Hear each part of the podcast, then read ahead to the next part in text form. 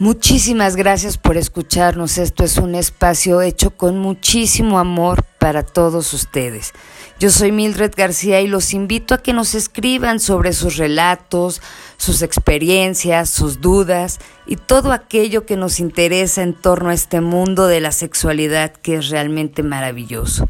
Y bueno, me gustaría empezar con un tema que creemos erróneamente que es algo de moda, el feminismo. Y creemos que es algo de moda porque encontré datos que son desde 1924. En estos datos dice que el último emperador rojo maya, como lo bautizó su localidad, Felipe Carrillo Puerto, apoya de manera inigualable a los primeros movimientos feministas que se dan en la península de Yucatán. Desgraciadamente, a este héroe lo matan un año después de, darle voz a los movimientos feministas. Y 97 años después seguimos pidiéndole a nuestro presidente que rompa el pacto de machismo y no apoya a corruptos y violadores.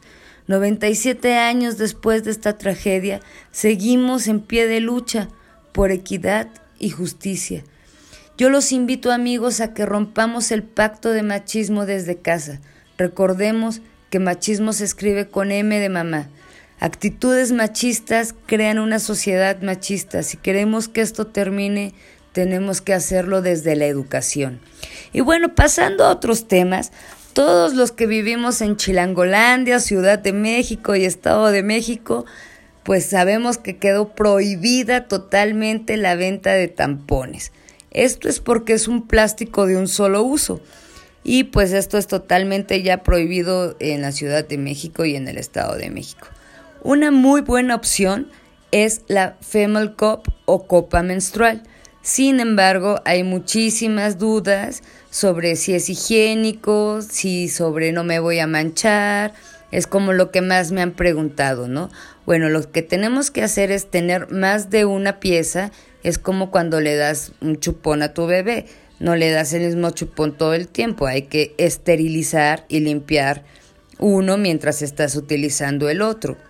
Entonces lo más recomendable pues es tener dos o tres piezas para que pues se pueda tener una muy muy buena higiene, fijarse que sea un silicón quirúrgico y estas copas menstruales cuentan con un receptículo que es ahí pues donde va cayendo el flujo sanguíneo de la menstruación, que digo, tampoco es como que abras una llave y salga el chorro, ¿no? De sangre, pues no, va cayendo en gotitas y pues ya cada que uno va al sanitario, pues se puede cambiar y tener totalmente la higiene, la precaución, pues para que no tengas ningún accidente. Para mí son una muy, muy buena opción eh, para reemplazar los tampones.